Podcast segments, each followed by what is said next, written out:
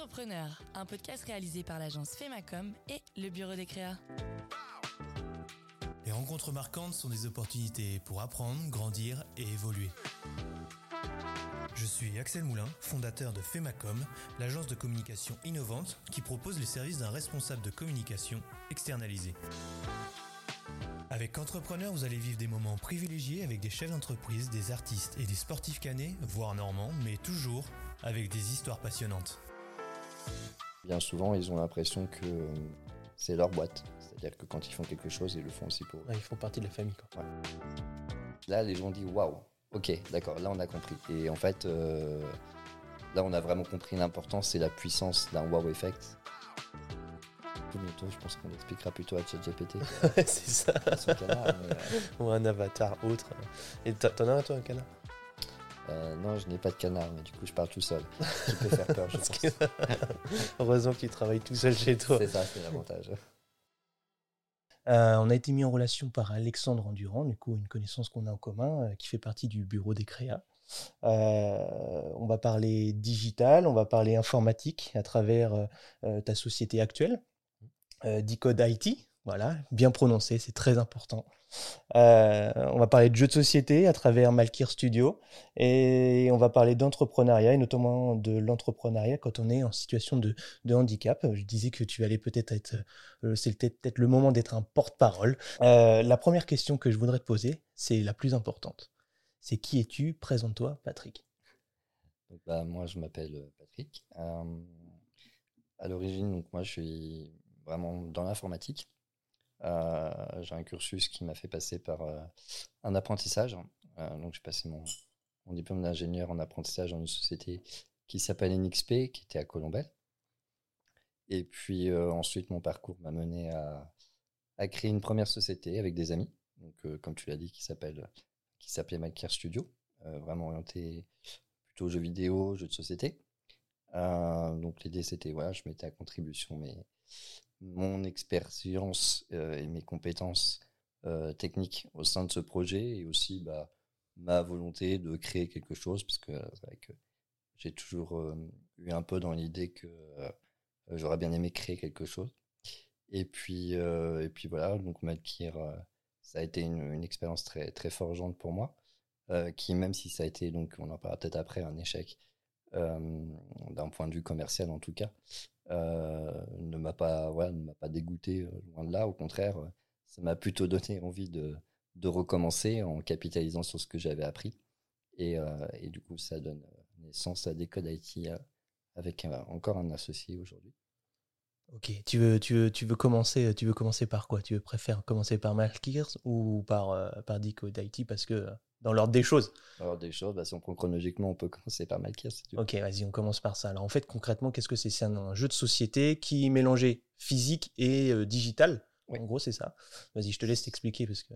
En fait, euh, l'histoire, elle commence avec mon arrivée euh, chez NXP, donc qui travaille principalement, le service dans lequel je, le service que j'intègre, travaille principalement sur une technologie qui s'appelle le NFC, Ouais. qui est très utilisée hein, dans les téléphones aujourd'hui ou même les cartes bancaires pour le paiement sans contact, c'est ce qui est utilisé. Ouais, j'ai une carte, une carte de visite euh, avec le NFC. ouais. Voilà, et du coup, moi, je découvre cette technologie-là, et tout de suite, je me dis, euh, tiens, c'est marrant parce que ça me fait penser à un, à un vieux manga euh, quand on regardait quand on, est, quand on était jeune, qui s'appelait Yu-Gi-Oh! Oui. où, euh, les, les- les joueurs utilisaient des cartes en les posant sur un, un support et les, les créatures sur les cartes se, se- se- apparaissaient sous forme d'hologramme. Et je me disais, c'est marrant, avec cette technologie-là, on pourrait presque reproduire ce qui, à notre, dans notre enfance, nous paraissait euh, très, très fantastique en final.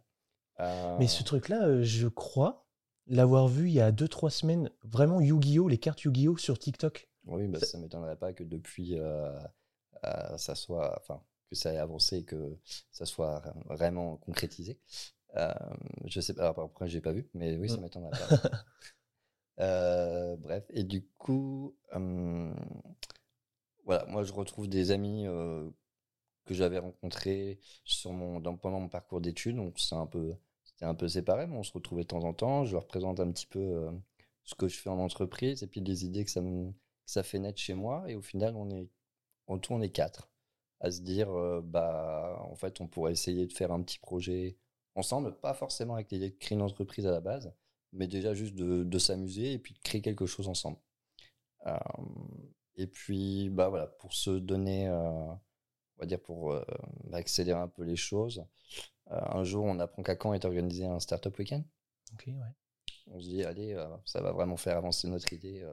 on y va, comme ça, on va bosser dessus pendant deux, trois jours à fond, et puis on verra ce qui en sort. En gros, concrètement, un Startup Weekend, c'est en gros, c'est deux jours, deux, trois jours où tu vas essayer de pitcher un projet, tu vas essayer de le développer. Il se passe quoi? C'est un événement, donc les gens viennent, euh, soit avec des compétences, soit avec des idées, soit avec les deux. Euh, l'idée, c'est que bah, ceux qui ont des idées proposent à toutes les personnes présentes de les rejoindre pour les aider à développer leur idée. D'autres personnes qui viennent juste avec l'envie d'aider vont choisir une idée parmi toutes celles qui sont présentées et dire bah moi j'ai des compétences plutôt euh, dans la com, moi plutôt technique, moi plutôt business et du coup je vais rejoindre ton idée pour t'aider à la développer. Et l'idée c'est qu'en 54 heures on doit construire un euh, pseudo projet quand même suffisamment abouti pour être présenté à un jury qui ensuite bah, décernera un prix aux trois projets qui les semblent les plus les plus prometteurs et les plus les plus vendeurs. Donc euh, voilà, donc t'imagines l'événement, on est euh, euh, cinq personnes avec des allures un peu de vieux geeks qui viennent avec tout leur matériel informatique, qui passent un peu pour des ovnis. On arrive à cet événement, on présente notre idée de carte connectée dont personne ne comprend absolument rien. Et cette idée de, carte NFC, enfin d'utiliser la technologie NFC, vous l'avez sortie durant ce week-end ou vous y aviez déjà pensé en amont? Non, elle était déjà. Ouais. c'était déjà quelque chose qu'on avait en amont. C'était même, euh, c'était même, on va dire le le, cœur, le cœur du, projet. Euh, là où peut-être justement quand le projet a commencé, on était peut-être un peu trop concentré sur la partie purement technologique. Euh, là où au final, c'est pas ça qui fait qui fait réellement le projet. donc à cet événement, ça nous a permis déjà de commencer à nous poser les vraies bonnes questions, à savoir bah, est-ce que notre projet il peut rencontrer des clients mmh premièrement? Euh, comment est-ce qu'on le vend? Euh, Comment est-ce qu'on construit pour qu'il soit vendable? Qu'est-ce qu'il nous faut? Quelles sont les étapes à franchir au final pour arriver à quelque chose qui soit euh, commercialisable? Et c'est ce qu'on a travaillé pendant 54 heures. Et on est passé de la première heure où tout le monde nous regardait avec des gros yeux en mode on comprend rien de ce que vous faites à on finit premier du Startup Weekend. Parce que, mais c'est là qu'on a vraiment compris l'importance de la communication, c'est qu'au final, on a travaillé principalement sur une chose, c'est une démo. Mhm. On a réalisé un, POC, euh, et c'est le POC qui a tout changé, parce que les gens ont concrètement vu ce qu'on voulait faire. Les gens ont vu une tablette avec un jeu, on a posé une carte sur une tablette et la carte est apparue à l'écran.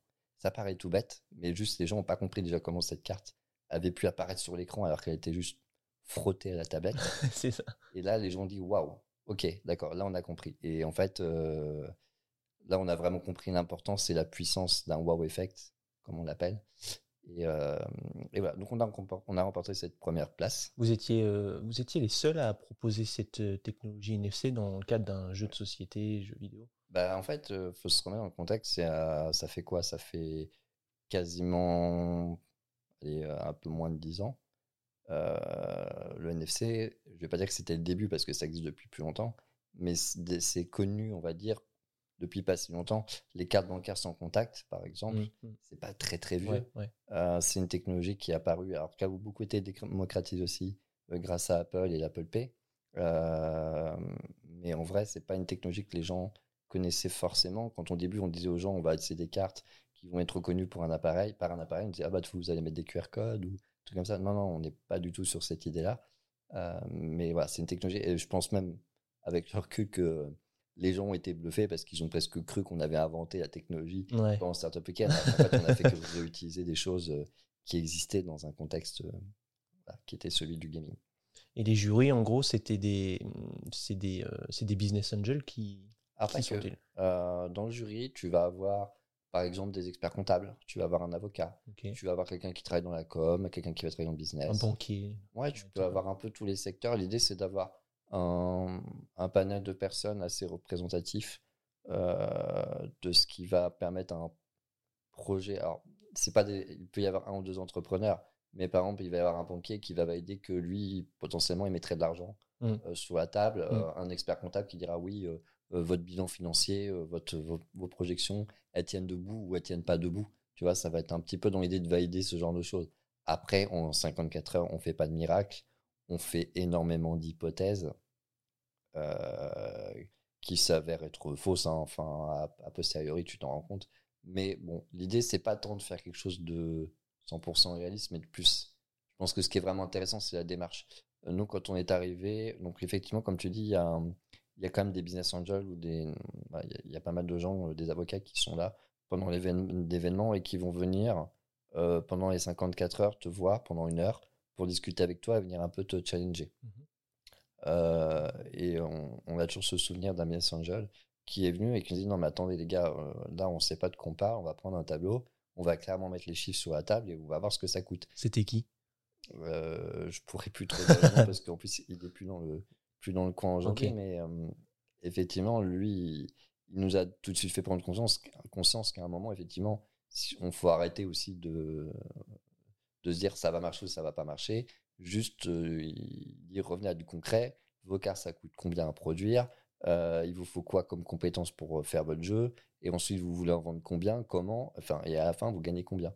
Sauf que ce qui était très marrant, c'est qu'au fur et à mesure qu'on avançait les chiffres, lui, il, il rapetissait, c'est-à-dire qu'il disait mais ça fait beaucoup d'argent en fait votre truc. Et, euh, et ça s'est terminé que quand on a gagné le Startup Weekend, c'est le premier nous a donné une carte. Et si jamais vous voulez plus loin, enfin vous me contactez parce que de l'argent on va en trouver. Oui, c'est ça. Et quand tu finis premier, finalement, euh, ça te ouvre quoi comme porte?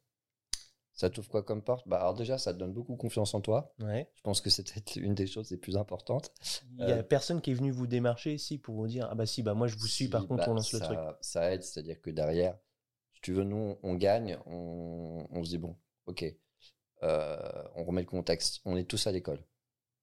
On a tous une vie euh, d'étudiant encore parce qu'on n'a pas terminé nos études. Euh, moi, en plus, je travaille, je suis en apprentissage, donc je travaille en plus ailleurs. Qu'est-ce qu'on fait? Si on ne fait pas, on va le regretter. On va peut-être se dire qu'on a raté une opportunité. Donc, on se dit, OK, on continue. Après, c'est simple. Tu dis, bon, bah, premier interlocuteur qui était présent à l'événement, la CCI, il y avait un représentant de la CC qui était là, tu l'appelles, tu dis on est ceux qui ont gagné le, Startup Weekend, bah pas de souci, on prend rendez-vous, on, se voit et, euh, et puis on, va voir comment est-ce qu'on peut vous aider. Et puis après, euh, on nous a parlé de l'incubateur de Normandie. Ouais, Alors, ce qui est euh, heureux hasard, là où je faisais mes études, en fait, c'est exactement la même adresse que l'incubateur, c'était juste l'étage au-dessus. Ouais. donc, bah, on a eu un rendez-vous très rapidement avec. C'est campus 4. Campus 4, c'est ça, ouais. Côté du, pôle médecine. Ouais, tout à fait. Euh, donc, euh, voilà, donc on prend rendez-vous, on discute un peu du projet. Et au final, on arrive très vite euh, dans, un, dans un chemin où on se dit qu'on va préparer un, dossier pour être dans un dispositif, un dispositif qui à l'époque s'appelait la pré-incubation, mhm. qui n'existe plus aujourd'hui. Hein. L'idée de la pré-incubation, c'était pas forcément d'être sur l'étape création d'entreprise directement. On est plus dans l'idée qu'on a une techno euh, ou quelque chose qui est encore un peu à l'état de recherche. Et l'idée, c'est d'aider à financer la fin de la recherche pour transformer euh, ta, ta brique en quelque chose qui soit commercialisable. Euh, donc on part déjà là-dessus. Nous, on se structure. On apprend à, à bah, ce que c'est que de créer une entreprise, c'est-à-dire que on se fixe des objectifs, on se fait changer par, par un incubateur, on a, on a notre première enveloppe financière. Donc bah, c'est tout bête, mais tu dis comment est-ce que je vais utiliser cet argent pour euh, maximiser mes chances d'aller plus loin. C'est qui la première? Qui, qui, sont les premiers à, avoir, à, vous avoir fait confiance et à vous donner un peu bah, d'argent? Déjà, je dirais le premier, c'est bah, l'incubateur. on a, quand on est rentré en pré-incubation, on est passé devant un, jury, euh, pareil, hein, qui, qui, a dit OK, le projet, euh, ça nous va, on vous suit, vous pouvez intégrer le dispositif et vous avez, vous avez notre aide et une enveloppe. quoi. Donc ça, c'est les premiers. Et en fait, très vite, euh, ce sont les, euh, les business angels. Alors, il faut savoir que euh, on a fait une campagne de crowdfunding juste avant. En fait, nous, ce qu'on a voulu faire, c'était de se dire, on va faire un crowdfunding donc sur Kickstarter, puisque de toute façon, c'était la plateforme de référence pour tout ce qui a trait au, au gaming. en se disant, si on l'a réussi, ça sera beaucoup plus simple de convaincre euh, des business angels. Parce que pour nous, cette étape-là de crowdfunding n'était pas tant un moyen de financement qu'un moyen de prouver qu'il y avait un client et un intérêt Ouais. pour ce qu'on faisait en fait. Ouais, c'est ça, ok. Donc on était plus dans l'idée de faire une opération de com. On peut presque dire qu'au final, l'argent qui a été récolté pour la campagne euh, a plus servi à financer la campagne qu'autre chose. Ouais, c'était juste pour prouver qu'il y avait un marché. Ouais, Ouais. c'est ça. C'était plus, ouais, on- nous, ça nous a permis déjà de, de travailler nos, nos compétences euh, en, en communication, euh, de se mettre dans une démarche aussi de se vendre cette fois-ci, euh, et pas de construire. Et puis derrière, une fois que, que ce crowdfunding était réussi, bah, c'était d'aller voir des business angels en disant, bon, bah voilà, on- là, on vous montre qu'il y a des clients, nous, on en est là, voilà ce qu'on a. Là, pour nous, la phase suivante, c'est ça. Est-ce que vous nous suivez ou, ou pas quoi? Et du coup, euh, tu- qui, euh, tu as les noms de ceux qui t'ont. euh, des business angels, des fonds d'investissement qui vous ont fait confiance? Bah, Des business angels, alors, le problème c'est qu'à la fin, on a fini avec une trentaine de business angels dans notre capital. Ah oui. Donc, je pourrais pas tous te les citer. Et vous étiez quand même majoritaire. Ouais, on resté majoritaire. euh, on est resté majoritaire. Bah, en fait, euh, la, la valorisation de la société faisait que euh, on, a, on, on a toujours été au moins propriétaire des deux tiers du, Ok. du Ouais. capital. Donc, euh, non, non, ça c'est bien. De ce point de vue-là, il n'y a pas eu spécialement de après, c'est vrai que le premier, euh, la première fois que tu te présentes devant euh, 20 business angels, que tu défends ton projet, bon, eux sont là pour faire en sorte que ta valorisation, on la voit le plus possible à la baisse. Toi, forcément, tu Mm. qu'elle soit revue le plus possible à la hausse. Donc, euh, ça, ça fait des conversations des fois un peu, un peu marrantes, euh, a posteriori en tout cas. Après, pareil, il faut se remettre dans le contexte. On a, on a quoi? On a 24, 25 ans. On se, on se présente devant des gens qui nous voient comme des petits jeunes euh, Mm. euh, très gentils, certes, mais voilà, on parle business. Et après, ouais, on en est fiers. On a quand même réussi à, à défendre notre projet, à le vendre, parce qu'ils nous ont suivis. Euh, ils nous ont suivis plusieurs fois. C'est quand même intéressant de le noter quand même. Euh, voilà. Donc là, on, arrive dans une étape où on a des gens à notre capital qui nous aident. Euh, on doit terminer au moins de construire quelque chose qui soit commercialisable. Et on rentre dans une petite course contre la montre. On sait qu'on a un peu de cash devant, mais que euh, voilà, avant euh, quelques mois, il faut que le projet nous permette d'avoir un produit qu'on puisse vendre à travers des canaux de distribution. Donc, euh, on se lance et puis on prépare une seconde levée, une seconde levée de fonds, mais cette fois-ci euh, beaucoup plus importante, puisque la levée de fonds suivante aura vocation à financer tout le développement commercial. Donc là, on n'est plus sur les mêmes montants. Euh, la première levée de fonds, on va dire que tu étais peut-être entre les 10 et 15 000 euros. Pas grand-chose. La deuxième, tu es tout de suite sur un million. Quoi. Ouais, ouais, ouais. Ok. Et euh, là, là, tu m'as dit que vous étiez combien à la base de fondateurs? Euh, alors, à l'étape purement de projet, on était, euh, on était 5. Ouais. Et du coup, ces cinq sont restés tout du long? Non, 4. 4 ont créé la société. Ok. Un qui a préféré dire moi, je... ça me plaît bien, mais je me sens pas assez trop tôt pour moi de me lancer dans ce genre d'aventure. Ouais. Donc, à la création de la société, il a fait le choix de se retirer. Euh, on est resté en très bon terme, il n'y a pas de souci. Euh, mais euh, c'est vrai que du coup, on a créé à 4. Et du coup, c'était quoi, toi, ton, ton statut? Euh, moi, initialement, mon statut, c'était. J'étais vraiment sur la partie technique. Euh, en fait, on était quatre avec trois personnes issues de la technique. Donc, trois personnes qui ont fait un DUT informatique, Ouais. Euh, il y en a La un qui- multiplicité des compétences n'était pas forcément présente. Après, euh, j'ai un de mes associés qui était vraiment, euh, lui après DUT plus parti euh, dans la créa euh, graphique, euh, le design plutôt. Euh, donc euh, ça venait vraiment en complémentarité de ce que euh, moi et, et Jules faisions. Lui va aller vraiment travailler euh, bah déjà l'UI, l'UX et aussi les mécaniques de jeu, puisque à la base, en fait, on s'appuyait sur un jeu euh, dont le, les règles avaient été écrites par euh, bah, deux de mes associés. Euh, donc, eux venaient aussi vraiment avec cet apport-là, qui était bah, en fait le cœur également du projet, c'est-à-dire un univers narratif, euh, un univers graphique qui a été construit au fur et à mesure Mhm. du projet. Et puis, c'est eux qui ont travaillé tout le game design et qui ont construit le game design du jeu. donc voilà. Et puis, donc, il y a Paul, qui lui, du coup, à l'occasion de ce projet, s'est vraiment réorienté vers, vers le commerce, parce que ça faisait sens, et puis il s'est aussi découvert, je pense, un intérêt pour, pour, ce, pour ce domaine-là. À la base, il était plutôt sur, sur du scientifique, puisqu'il était en géol, donc l'étude des minéraux. Ok. Et, et voilà, donc c'est quoi le. Je sais pas si on peut parler de gameplay pour un jeu de société, je sais qu'on peut dire, on peut dire ça pour les jeux vidéo, mais c'est quoi le, le, le, le gameplay? Est-ce que c'est un peu comme un, donjon et dragon? Est-ce que c'est c'est quoi le, jeu qui, on va dire, qui va avoir marché et qui est connu et qui va s'en rapprocher le plus? Ah, tu veux dire un équivalent de ce qui était Ouais, un peu. Ouais, ouais, ouais, c'est ça. Dans... Parce que tu me dis, voilà, c'était un jeu narratif. Est-ce que, euh, voilà, comment tu, si tu veux de, si tu le vendre aujourd'hui, si tu devais expliquer un petit peu les règles en 2-2, comment tu. Bah, le problème, c'est que c'est compliqué de trouver un équivalent dans le sens où on avait tendance à l'époque de dire que euh, on avait pris le meilleur du jeu de société qu'on avait conjugué avec le meilleur du jeu vidéo. Ok tu pourrais très bien me retourner l'exemple et me dire qu'on avait du coup aussi euh, euh, les inconvénients des deux côtés. Euh, en fait, c'était vraiment sur un jeu qui mettait en avant le côté physique du jeu de société, c'est-à-dire que contrairement à un jeu vidéo, là, tu avais des objets que tu pouvais collectionner, ce qui est un peu la base d'un jeu de cartes à jouer et à collectionner, comme les cartes Magic, Pokémon ou Guillaume. donc ça, c'était... Quand tu es sur un jeu purement physique, le problème c'est que les choses sont, sont fixes et statiques. Mm.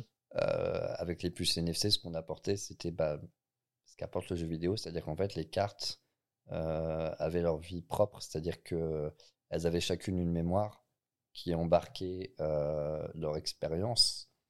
Et ce qui fait que deux cartes qui sortaient d'un paquet à la base et qui sont identiques, au fur et à mesure qu'elles sont jouées, vont acquérir une expérience différente et du coup vont devenir différentes. Elle pouvait devenir plus forte, comme elle pouvait devenir plus faible Plus faible, ou être plus forte sur euh, tel domaine. Ok. Tu vois, en fait, c'est l'idée, c'est que comme chaque carte a sa propre expérience, euh, elle évolue d'une manière différente par rapport à une carte qui serait physiquement identique. En ouais, ouais d'accord. Ouais, de trouver un équivalent, c'est compliqué parce qu'aujourd'hui, bah, t'as pas vraiment de possibilité de, de faire une chose identique à moins de reprendre la même idée que, et aujourd'hui, il y en a qui ont réussi à développer ce que vous vouliez développer?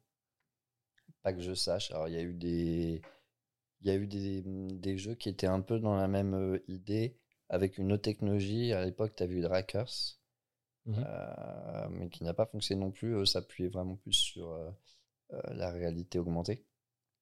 donc, en fait, ils utilisaient une caméra qui filmait la table de jeu. Et puis tu avais les cartes qui étaient posées sur la table. Et en fait, ça faisait apparaître les, les monstres par-dessus. Euh, tu m'as parlé du coût à un moment donné. Au final, euh, ça coûte combien de créer un jeu euh, de cette ampleur, on va dire? Malkir, si tu fais le total entre tous les investissements financiers, tu, tu dépasses les 2 millions. Ouais, ok.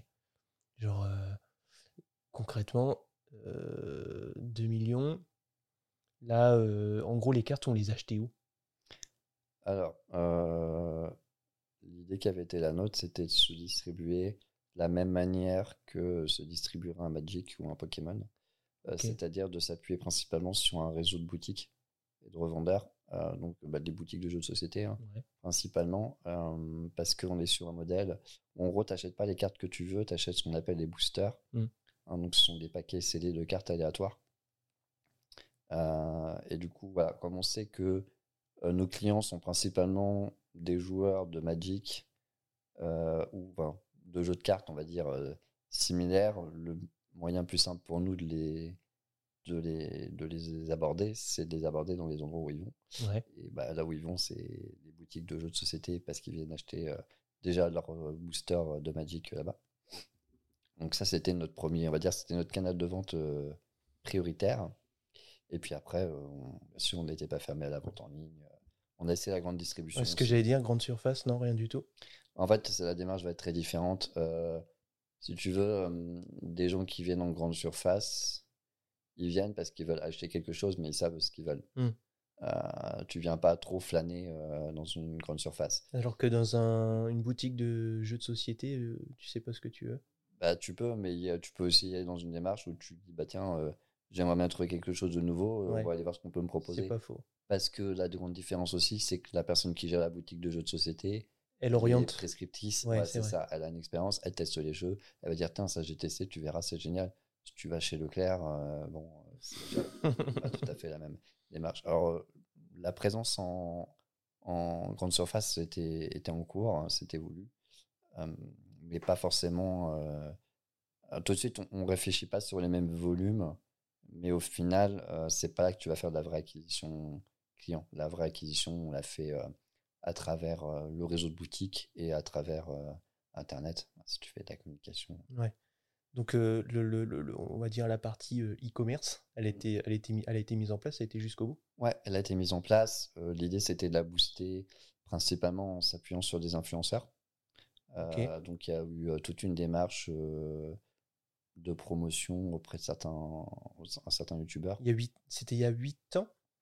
Ouais, un peu moins que ça, 5 ans, 6 ans. Ouais, 5 ou 6 ans. Donc, ouais, effectivement, l'influence était déjà, commençait déjà. Ouais, c'était déjà. Bah, on a eu, ouais, on a eu quelques, il y a eu quelques youtubeurs qui ont qui ont fait des, des vidéos sur nous. Déconnu Bah, t'avais Ou qui c'était T'avais- très low, ou ça restait local? Bah, il y a eu Zerator, Zerator, ok. Il y a eu Duck Seven, Ok. tu connais. Euh, et puis euh, il y a eu quelques collectifs aussi. Euh, après, j'ai pas, j'ai pas tous les noms en tête. En fait, on en a fait, on en a fait beaucoup. Et ça fonctionnait justement, ça, ça, ça, ça apportait des pics de- d'achat à ce moment-là? Ça a boosté les ventes euh, à ce moment-là. La vraie difficulté, c'était de maintenir les, les volumes de vente. Bah forcément. ouais. Euh, forcément, pendant l'événement, bah ouais, tu as, une bonne visibilité. Ça coûtait combien un Zerator ou un Dex 7 à l'époque? Ah, j'ai pas les chiffres en tête. Ouais. Euh, après, je- ce que je peux te dire, c'est que c'est relativement assez rentable. En tout cas, nous, à chaque fois, ça a été assez facilement rentabilisé. Euh, je dis pas que euh, on a gagné énormément d'argent en passant par eux, mais ça donne une vraie visibilité. Après, euh, la difficulté, c'est aussi de mesurer l'impact d'une communication comme celle-là, parce qu'elle va avoir, elle va avoir un impact très large. Par exemple, euh, il y a un YouTuber qui va faire une vidéo sur nous. Euh, deux mois après, euh, certains de ces des personnes qui le suivent nous rencontrent sur un salon, par exemple. Tout de suite, ça leur refait écho. Mhm. Ils auraient peut-être pas acheté la première fois, mais là, du coup, ils ont, voilà, ça leur donne. Ah bah oui, je les connais. euh, on- voilà, tu vois. Donc c'est un peu compliqué de mesurer l'impact euh, direct d'une campagne comme ça. Mais euh, dans l'ensemble, ça nous a bien, bien servi. Et en plus, notre deuxième stratégie euh, de communication et de distribution, bah, c'était la présence au salon de jeux vidéo. y en a, Alors, il y en a beaucoup. Des conventions, oui. euh, je Alors on dire- connaît la Paris Games Week. Oui, alors ça c'est pour les plus grosses. en Voilà. fait, le problème, enfin, le problème. C'est Ce pas, c'est pas accessible. euh, C'est que, bah, si, on y était. Ouais. On y était euh, 3 ou 4 ans de suite. Euh, mais ce qu'on ne mesure pas toujours, c'est que, en fait, des conventions ou des petits salons de jeux vidéo et de jeux de société en France, il y en a plein. Mais c'est-à-dire que tu en as quasiment tous les week-ends de l'année. Ok. Tu en as quasiment un par semaine. Donc, nous, on avait une personne qui était chargée de la communication. Euh, pendant un an, elle a quasiment passé tous ses week-ends à aller de ville en ville. Et ça coûte cher, non, de faire des événements comme ça, des salons? Euh, globalement, oui, ça coûte assez vite cher. Après, euh, pour ce qui est ta place sur le salon, ça dépend totalement de la taille. Ouais. Ça dépend de la notoriété du salon aussi. Hein. Euh, tu as même des petits salons qui venaient juste d'ouvrir, euh, qui euh, qui te font pas payer juste parce qu'ils veulent avoir Du monde. du monde. Ouais. Non, mais tout à fait. Et pareil, le retour sur investissement là-dessus. Bah, du ra- Alors, nous, on faisait des ventes. Donc, euh, on cherchait pas forcément. Enfin, nous, on était vraiment déjà dans une démarche où on voulait euh, se faire connaître un peu partout. Ouais, Parce qu'au final, là où vous faisiez de l'argent, c'était sur la vente des boosters, c'était ça le modèle. la vente des boosters, des packs de démarrage, qu'on appelait les packs de démarrage. Euh, nous, c'était principalement ça. Et ça coûtait combien Ça coûtait combien un booster?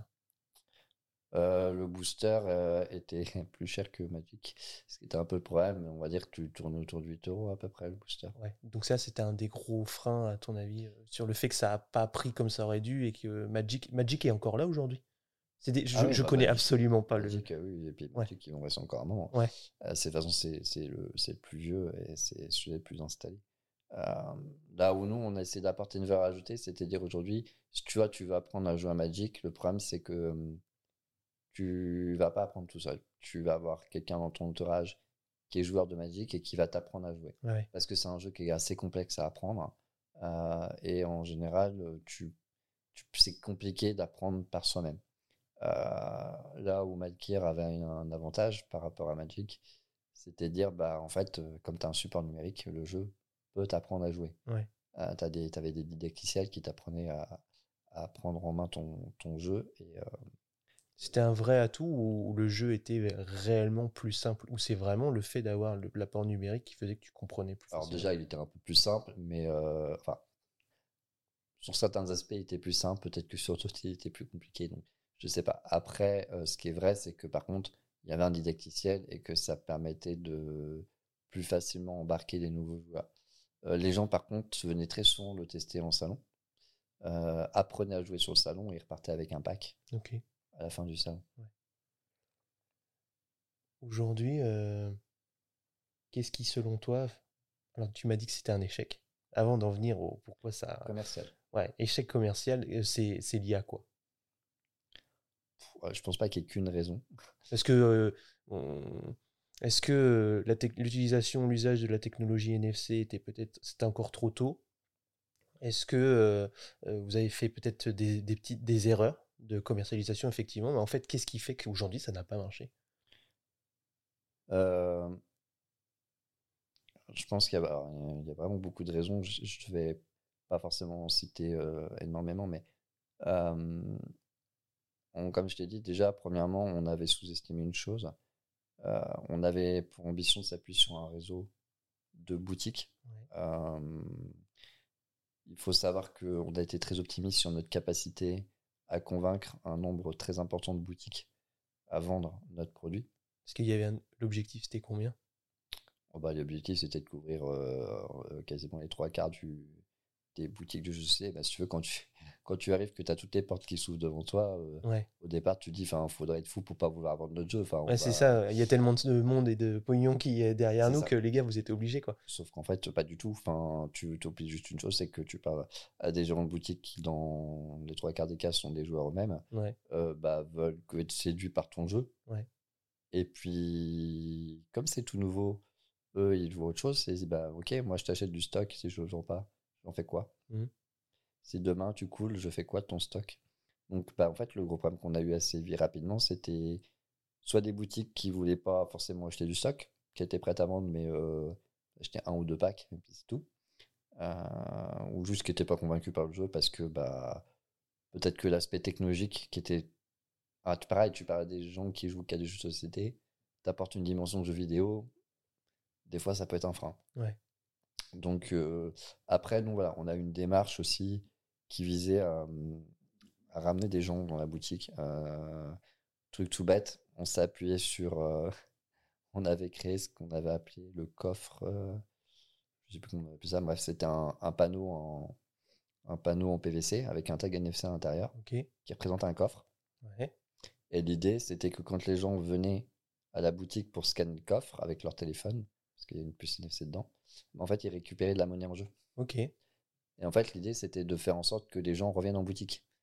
Parce que si tu venais pas dans la boutique, tu récupérais pas tes pièces. C'était, euh, ça se réactivait régulièrement ou c'était une seule fois? Et ben, tu pouvais le réactiver une fois par jour. Ok, donc tu pouvais venir tous les jours et euh, récupérer. euh, Mais on Ok. se disait, une fois que le mec est arrivé dans la boutique, bon, bah, déjà, il a beaucoup plus de chances de repartir avec quelque chose. Ouais, il se dit, bah, c'est pendant que je suis là. Oui, c'est ça. Ça, c'est quelque chose qui a beaucoup plu aux, aux gérants de boutique. Qui a bien fonctionné, ouais. Ils y voyaient également un intérêt. Euh, C'était malin, très malin.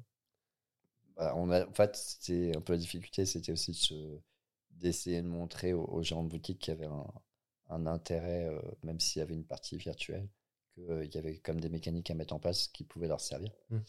Euh, donc ça, bah, ça a été un premier, un premier problème, c'est que bah, notre courbe de croissance a été beaucoup plus lente que ce qu'on avait imaginé, puisque bah, en fait, là, on pensait avoir euh, converti 20 à 30 boutiques le premier mois, on en avait deux forcément, bah, en fait, même si euh, tu arrives à les convertir, c'est beaucoup trop lent.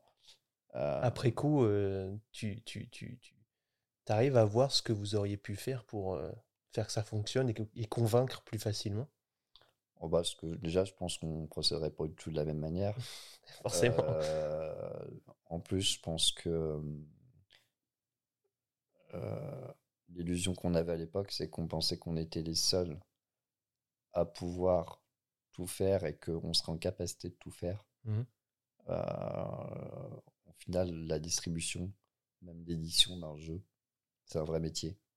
Euh, ça demande même une certaine notoriété. Enfin, quand tu un, un gros éditeur qui dit Moi, je vends un jeu, c'est pas la même chose que quand nous, petits maquilleurs, on arrive en disant On vend un jeu. Ouais. Euh, donc, c'est beaucoup plus simple, je pense, de convaincre des boutiques ou des réseaux de revendeurs quand tu t'appelles, euh, quand tu t'appelles, je sais pas moi, Abyss ou euh, des grands noms.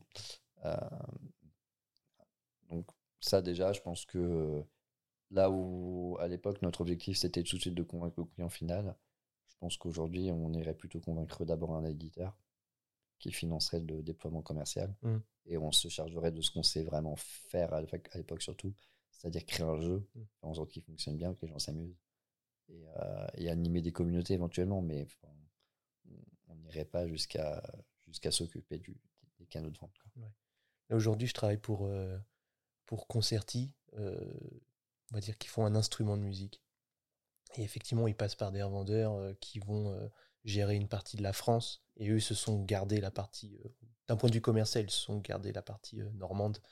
Et en fait, ouais, je pense qu'il y a des business angels qui leur ont conseillé tout de suite, effectivement, de pas croire qu'ils vont pouvoir tout faire.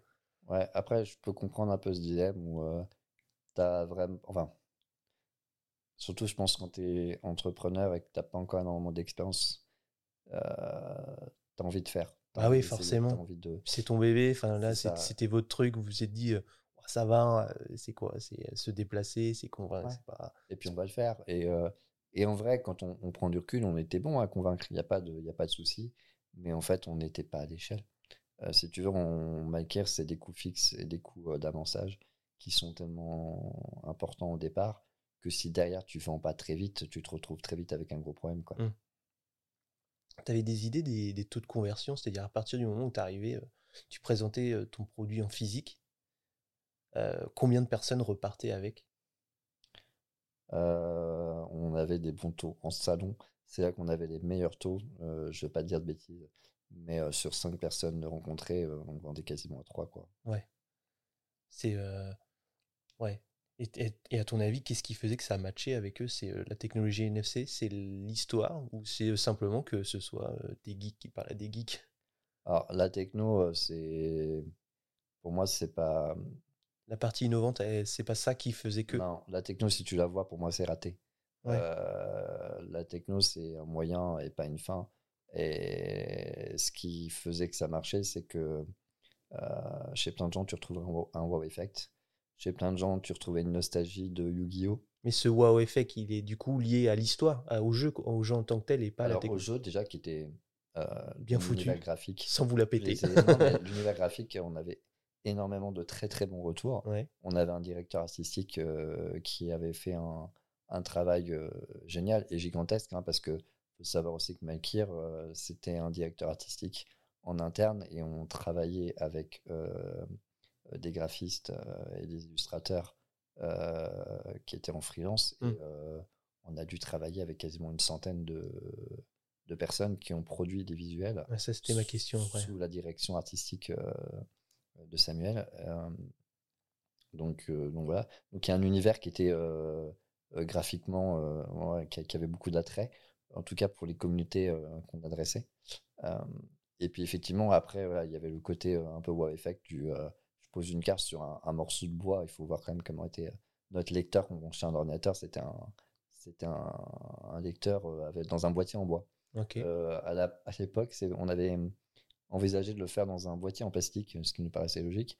Quand on a vu les coûts euh, de production d'un boîtier en plastique, on, on a eu un petit peu la tête qui tourne. Et au final, euh, bah, au départ, juste pour un Kickstarter, on est parti sur un système euh, D. On est allé au Fab Lab, on a fabriqué un truc en bois, on a découpé au laser, et puis on s'est dit, euh, pour le premier, ça fera très bien. Ça sera collector, ça sera génial. Mais en fait, on n'a jamais changé. C'est-à-dire que derrière, on a juste trouvé un, un fabricant qui faisait la découpe de bois au laser et qui nous a produit ça par, par dizaines de milliers. Et puis, au final, on s'est vite rendu compte que ça nous coûtait moins cher que de faire du plastique. Ouais. Et qu'en plus, euh, bah, bizarrement, ce que nous, on trouvait un petit peu cheap à la base, euh, les gens disaient Oh, c'est trop bien, c'est un lecteur en bois. Euh, ça fait très quali. Bon, Ouais. bah, si ça fait quali, Ouais. tant mieux. Valeur perçue. Non, mais je comprends en plus. hein. Ouais, non, mais donc très bien. Donc en fait, le lecteur a toujours, euh, est toujours resté en bois. La seule innovation qu'on a apportée derrière, c'est que très vite, on a permis aux gens de pouvoir utiliser leur téléphone plutôt qu'un lecteur. Euh, Puisqu'en fait, il faut savoir que, notamment avec, euh, avec Apple, c'était compliqué parce que la technologie a été verrouillée.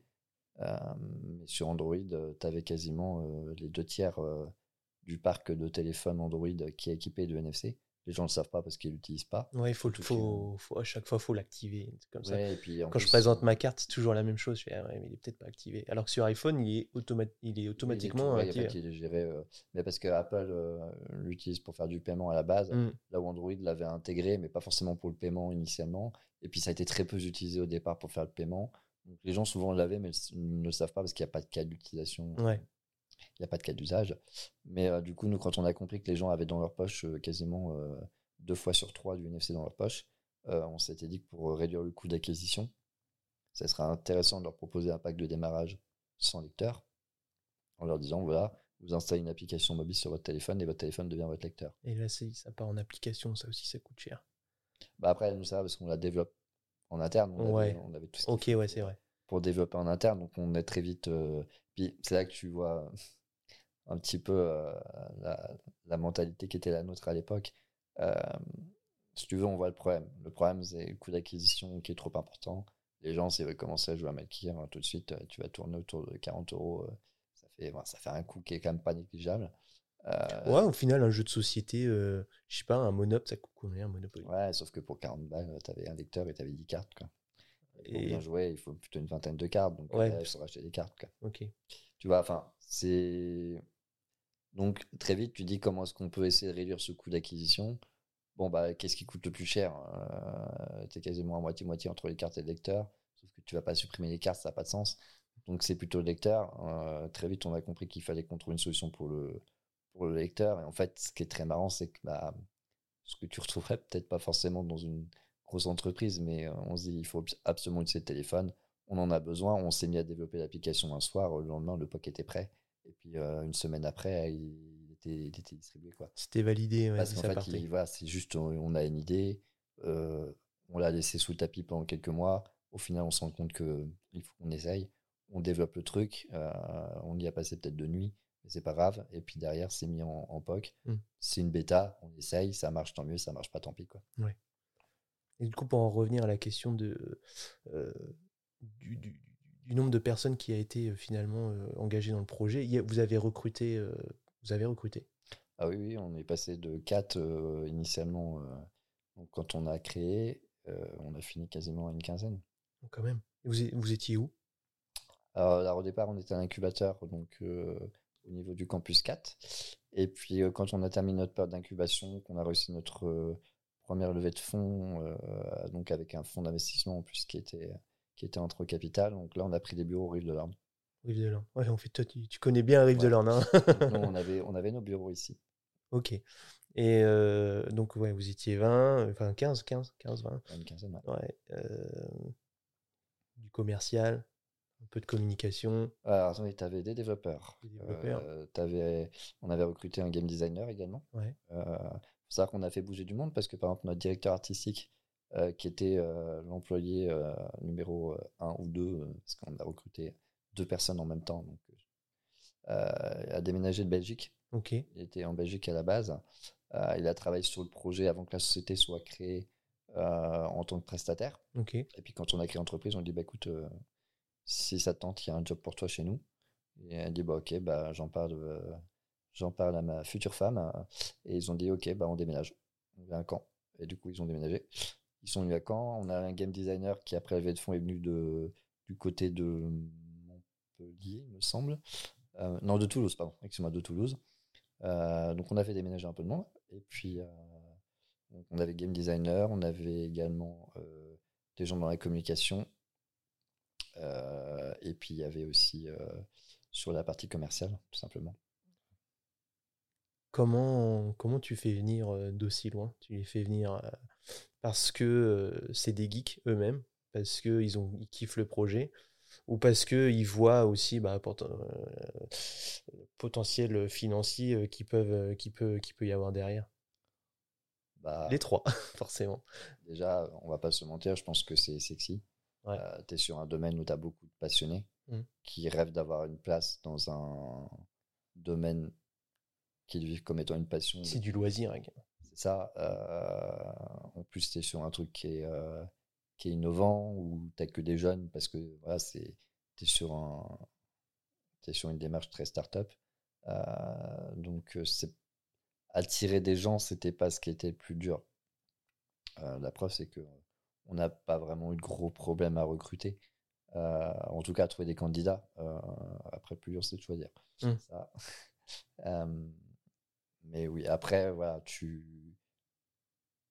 tes missions évoluent. C'est-à-dire qu'au départ, on est quatre, on construit notre, notre petit POC et notre futur produit chez nous tranquillement. Et puis, du jour au lendemain, tu, on est 6, puis 8, puis 10, puis 12. Et puis là, tu sens que ton travail il évolue un peu parce que tu n'es plus vraiment confronté aux mêmes problématiques. Et puis, tu passes peut-être un petit peu plus aussi à de la gestion qu'à du véritable développement. Après, c'est très intéressant aussi. Euh, moi, ça m'a bien plu. On apprend beaucoup. Euh, là, je pensais, il y a une question là qui m'est venue, tu vois, le, le choix du, du directeur artistique. Euh, le fait que les cartes soient faites de telle manière, que l'environnement graphique soit fait de telle manière, il a été réfléchi comment vous aviez un jeu ou un, thème qui, qui, qui, qui, vous, qui était un, un, modèle pour vous ou Comment vous, comment, comment vous avez décidé finalement de ce design graphique? Alors, en fait, il euh, faut savoir que l'univers euh, narratif a été créé avant. Euh, c'est-à-dire que, alors, déjà, on est quatre à avoir des influences assez similaires. Hein. Mmh. on est tous des fans de Tolkien. Ok. Ouais, donc Tolkien, c'est Seigneur des Anneaux, c'est ça? Voilà, des univers fantastiques. Il y en a quelques-uns qui ont été des joueurs de Warhammer. Ok. Donc, il y a un univers qui a été créé, mais par loisir, euh, par Paul et Kevin à l'époque. Et eux, en fait, du coup, quand, on a, quand ils ont trouvé euh, euh, donc Samuel, qui était le directeur artistique, ils sont. Leur méthode de travail, ça a été de dire bah, nous, on va te raconter ce qu'on imagine, on te laisse la liberté de l'illustrer. Mmh. Et après, quand on aura construit on va dire, les premiers fondamentaux de l'univers graphique, ça sera toi qui sera garant de la cohérence euh, puisque l'idée, c'est pas que tu travailles tout seul, parce qu'en fait, il y avait tellement de, tellement de visuels à construire que Samuel pouvait pas être le seul à, illustrer.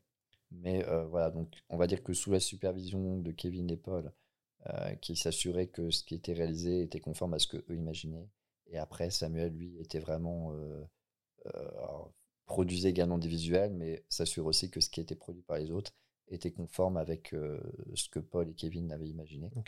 Et que c'était cohérent ça c'est encore, on a encore dévié. Je dévie souvent. Tu vois, les questions, elles arrivent et à chaque fois je pars. On en était à bah, potentiellement ce qui pour toi avait fait que bah, ça avait été un échec commercial. là, on a eu deux, un ou deux éléments. Selon toi, qu'est-ce que tu aurais fait différemment encore aujourd'hui? Bah Déjà, pour la distribution, ça serait appuyé sur quelqu'un. Ouais, un distributeur. Euh, on aurait peut-être visé beaucoup moins petit. Ah oui. Aujourd'hui, on était dans l'idée que on était bien en France et qu'il fallait déjà bien couvrir la France avant d'aller ailleurs. Ok. En fait, partout où tu peux vendre, tu vends. alors, on avait un projet qui avait quelques contraintes, c'est que comme tu produis des objets physiques, mmh. qu'il faut les distribuer, mmh. tu as des soucis de logistique. Mmh. Au final, où c'est un vrai problème, un problème et en vrai, pas vraiment un problème. C'est-à-dire qu'aujourd'hui, euh, tu veux vendre des cartes, que tu les vendes en France ou en Belgique, euh, ça va. D'un point de vue logistique, ça change pas grand-chose si tu veux.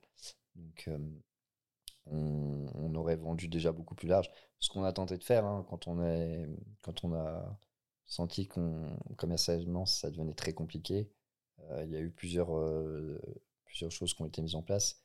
La première, déjà, c'est de convaincre un éditeur de nous distribuer, de nous éditer. Et puis, en parallèle, commencer à essayer de vendre international.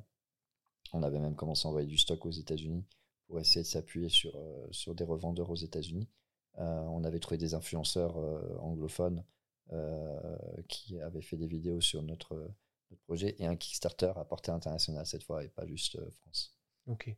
Donc ça, ça a été lancé, ça a été non juste vous aviez vu ce que vous pouviez faire, mais ça n'a pas été jusqu'au bout. On a lancé le Kickstarter, ouais. qui a été une réussite. On a levé beaucoup. Euh, je me demande plus le montant parce que de tête, je peux peut-être le ressortir, mm. mais c'était c'était euh, quasiment 10 euh, ou peut-être même 20 fois plus que le premier. Euh, après, il est aussi le reflet de notre montée en, expert, en, expérience, de montée en compétences, puisque si tu regardes la manière dont on a fait le premier Kickstarter et le deuxième, ça n'a rien à voir. On sentait que depuis, on avait appris beaucoup et on était beaucoup plus efficace, beaucoup plus rapide et ça s'en est bien sorti. Donc voilà, après, euh, pour ce qui est des autres échecs, là comme ça, moi, c'est le premier truc qui me, qui me viendrait vraiment à l'esprit. Après, il y a plein de petites choses. Si tu veux, quand tu étudies les coûts de production en amont, euh, il y avait sûrement des choses à faire aussi pour essayer d'être euh, d'être plus, rapidement rentable mmh. sur, sur ce qu'on a fait. Aujourd'hui, c'est un peu compliqué de trouver, il n'y a pas la réponse si tu veux. Non, mais c'est très clair. Euh, je sais pas si tu voulais euh, euh, mettre en avant des.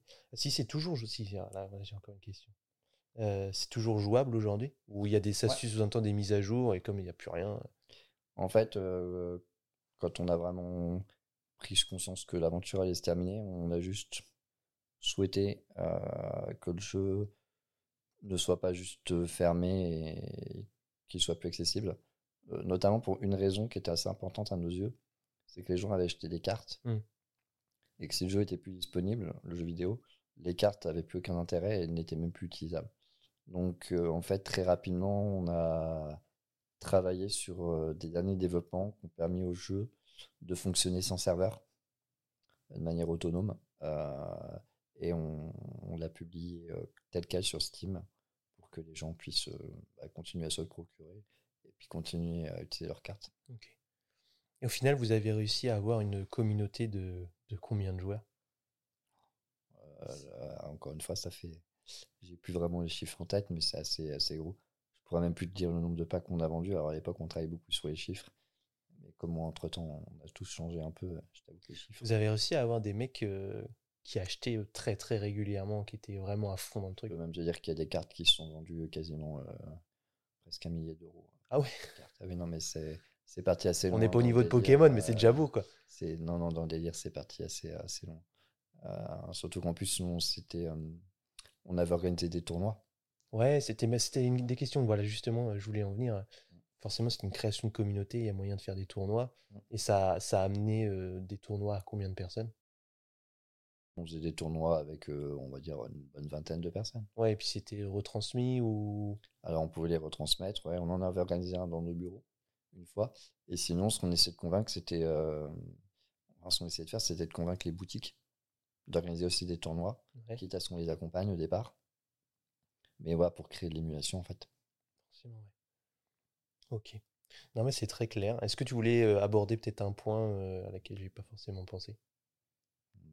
Pense qu'on a déjà fait un, joli tour d'horizon. Tu veux faire un petit tour sur euh, Decode IT bah Vas-y, alors qu'est-ce que c'est aujourd'hui Decode IT Bah écoute, Decode IT, c'est une agence déjà qui propose du coup ses services dans le développement, que ce soit web, mobile ou même logiciel classique. On fait également du conseil et on intervient sur de la formation.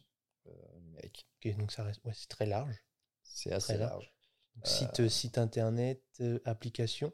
Ouais. Il y a des secteurs de préférence? On n'a pas spécialement de secteur de préférence, plus une méthode de travail. C'est-à-dire que nous, on n'est pas une agence qui met à disposition des développeurs en régie chez le client. Ouais. nous, on prend les projets et on les développe et on fournit un produit. Euh, donc, euh, on n'intervient pas dans les bureaux de nos clients. Et d'ailleurs, on n'a pas de bureau. Euh, on n'a pas d'adresse, entre guillemets. Enfin, il y a une adresse, mais si tu vas à l'adresse, ça sera juste le domicile d'un des fondateurs. Mais il n'y a pas de bureau en soi. Notre équipe, elle est un peu explosée en France. C'est-à-dire que On a quelqu'un qui est à Cherbourg, quelqu'un qui est à Rouen, quelqu'un qui est à Nantes. Il y en a qui se perdent à Cherbourg comme moi. Voilà, tu vois. Donc, euh, non, on travaille uniquement en distanciel euh, et, euh, et on prend en charge le développement des projets. Vous êtes combien du coup aujourd'hui? Aujourd'hui, Decode IT, c'est 5 personnes. ça reste, ça reste sympa. Du coup, tu, tu m'as dit Cherbourg, quand? Euh, Rouen, Rouen. Nantes, Nantes Ok, donc ça reste quand même euh, nord, au nord-ouest, quoi. Et? Et puis Caen. Et quand Nord-ouest. Euh, et aujourd'hui, c'est qui vos clients euh, Vous faites, euh, j'imagine qu'avec le bouche à oreille, des, des fois, tu vois, je, je rencontrais l'autre jour un chef d'entreprise qui faisait justement des applications et c'est surtout euh, dans le médical et l'équin. Ouais. Euh, vous, est-ce que quand vous avez commencé à avoir vos premiers clients, ils vous auront commandé à des personnes du même secteur peut-être? Oui, en fait, nous, quand on a, quand on a créé euh, il faut se remettre dans le contexte, on est en plein Covid. Ouais. Euh, très bonne idée. En. En plus, on crée l'été parce que sinon, c'est pas drôle. Donc, euh, voilà. Euh, la première chose sur laquelle on s'est tout de suite axé, c'était effectivement chercher des clients pour qui on pourrait faire des développements. Et en parallèle, on a très vite euh, dispensé de la formation. Euh, bah, tout simplement parce que bah, on avait des compétences. C'est aussi un bon moyen de bah, déjà d'occuper notre temps. Et en Et fait, la partie formation, là, excuse-moi, la partie formation, euh, c'est euh, par exemple former en interne euh, sur du WordPress, des trucs comme ça? C'est dans- on intervenait pour des écoles. Ok, d'informatique principalement. En fait, il faut savoir que mon associé, donc Kevin, a longtemps une activité euh, de formation euh, et eu un centre de formation d'ailleurs. Donc, il intervenait dans, dans des centres de formation et des écoles. Euh, donc, on a un peu repris son carnet d'adresse et puis on a commencé à dispenser quelques formations dans des écoles d'informatique principalement. Et donc en fait, c'était pas que WordPress, ça allait beaucoup plus loin. Ça allait beaucoup plus loin. Ouais. Euh, et puis, on, on a eu nos premiers clients par l'incubateur. Ok. Des projets qui sont en incubation, qui ont cherché euh, des prestataires de développement pour euh, soit construire un POC ou même leur produit euh, fini. Donc, on a intervenu pour un projet qui s'appelle Handicapten, par exemple, qui en fait voulait une plateforme communautaire. Eux, en gros, ils sont sur fournir des ressources et on va dire un réseau, une aide aux per- personnes qui sont aidantes auprès d'enfants en situation de handicap. Euh, par exemple, euh, une fonctionnalité qu'on va retrouver sur la plateforme, tu vas avoir euh, une carte avec euh, euh, par exemple des commerces et on va te dire si tel commerce est accessible pour tel type de handicap, tel type de handicap parce que tu en as plein. Ouais. Ça dépend si c'est un problème moteur ou si c'est cognitif. cette plateforme, elle met en relation peut-être avec des IME ou etc. Ouais. En fait, elle va mettre en. Euh, L'idée, c'est qu'il y a des professionnels de santé qui vont pouvoir euh, pousser de l'information. Ouais. Euh, voilà, L'idée, c'est voilà, d'avoir, on va dire, une plateforme qui permette aussi euh, de favoriser euh, les rencontres des différents, d'avoir de l'aide aussi. hein. Tout simplement parce que bah, dès que tu rentres dans des démarches administratives ou autres, des fois, c'est pas toujours simple. Donc, tu peux en- être mis en relation avec des gens qui ont déjà eu cette expérience. Mm. Euh, donc, ça, ça a été un de nos premiers clients. On va travailler voilà, pour des gens qui ont besoin de plateformes pour, euh, pour de- du particulier. Mais on va aussi travailler pour des professionnels. Euh, par exemple, euh, on travaille pour une usine qui est dans l'agroalimentaire, Mhm. qui fait de la, transformation de produits, de produits alimentaires. Donc, on leur développe par exemple un système de tableau de bord avec de la traçabilité pour toute la chaîne de production. Ok, ouais. Donc là, c'est très différent, mais ça reste tout de même très intéressant. Voilà, on, on a un panel assez, euh, enfin un spectre assez large. Nous, de toute façon, euh, que ce soit Kevin ou moi, déjà, de base, on est très curieux. Il n'y a pas vraiment de secteur qu'on ferme. Là, par exemple, un, un client pour qui on fait un, un site euh, vitrine, euh, il est architecte, il a besoin d'un site vitrine pour. Ouais, tout simple. enfin, nous, on fait, on, ben, on ferme pas vraiment de porte parce que, on va dire, limite, la, la, la phase qui nous intéresse le plus à nous dans notre métier, c'est l'atelier où on va le rencontrer, où il nous explique vraiment son métier et on est obligé de comprendre ce qu'il fait Mhm. pour être capable de lui proposer la meilleure solution. Après, le développement de la solution, on sait bien le faire, on aime le faire, mais c'est pas limite, c'est même pas la phase qui nous qui, qui nous excite le plus, c'est plus euh, aller comprendre euh, un métier qu'on connaît pas du tout en fait. Et, euh, là, là, un truc qui, qui, qui, qui, qui, à mon avis, peut avoir un impact sur euh, ton métier, c'est tout ce qui va être intelligence artificielle, le no-code, etc. Tu, tu regardez un petit peu ces, ces trucs-là Ah, Comment on, on regarde, on fait de la veille. Ouais. Euh, L'IA, on, on peut avoir. Le problème, c'est que l'IA, tu, nous, on peut y voir un intérêt à deux niveaux. Euh, déjà, pour augmenter notre propre productivité à nous. Ouais, C'est-à-dire qu'aujourd'hui, intégrer dans certains de nos outils, ça nous permet d'être plus efficace et plus rapide. Mhm. Euh, ça, c'est une réalité. Je pense que toute l'actualité qui est autour de, de ChatGPT a bien, Mhm. a bien montré ça. Après, euh, nous, faire des développements euh, d'IA, on n'en fait pas aujourd'hui. On travaille par contre avec un client qui utilise et qui veut être capable de construire un POC autour de l'IA qu'il a développé. Donc là, on travaille avec un laboratoire de, de recherche. Euh, voilà, ça prend une part importante. Euh, et oui, on fait beaucoup de veille sur le sujet. Est-ce que euh, tu penses qu'à un moment donné, il va falloir que tu l'intègres? Parce que là, à mon avis, ça va très très vite. Euh, ça peut, on pourrait, pour pas être surpris, finalement anticiper et se dire je suis au fait et je, suis, je fais partie des premiers à pouvoir le gérer, à l'utiliser correctement pour, pour que mes clients, bah, pour toujours exister surtout. Bah, le, le truc, c'est que ça, ça dépend quel objectif tu veux servir. Euh, C'est-à-dire que déjà, des IA, euh, des méthodes d'IA, il y en a beaucoup différentes. Euh, Aujourd'hui, nous, quand on est, quand on a des sujets, on va dire IA qui arrivent sur la table, euh, c'est pas vraiment nous qui avons la compétence, c'est plutôt quelqu'un qui a la compétence qui vient nous chercher pour une autre compétence, être capable de, de prendre son IA et de la rendre utilisable par monsieur tout le monde, on va dire. Euh, donc nous, on intervient- on- l'avantage, c'est que nous, on va être capable de comprendre, effectivement. Après, c'est pas vraiment notre, euh, c'est pas vraiment notre sujet d'expertise aujourd'hui. Euh, c'est quelque chose qu'on développera très certainement. On n'a pas vraiment de porte euh, fermée, mais c'est vrai qu'aujourd'hui, c'est pas, c'est pas non plus un sujet qui a été très demandé, même pas du tout au final.